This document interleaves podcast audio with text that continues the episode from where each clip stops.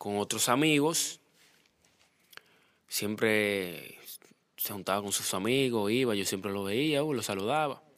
Pero ya no era lo mismo con, con nosotros, se incluyó a otra, a otro bando, o sea, por, por así decirlo. Y nada, el otro bando era una, eran personas de barrio caliente donde usted no podría, o sea, no, no podía hablarle malo a esa persona porque si le hablaba malo, ahí mismo tenía problemas. Eh, eh,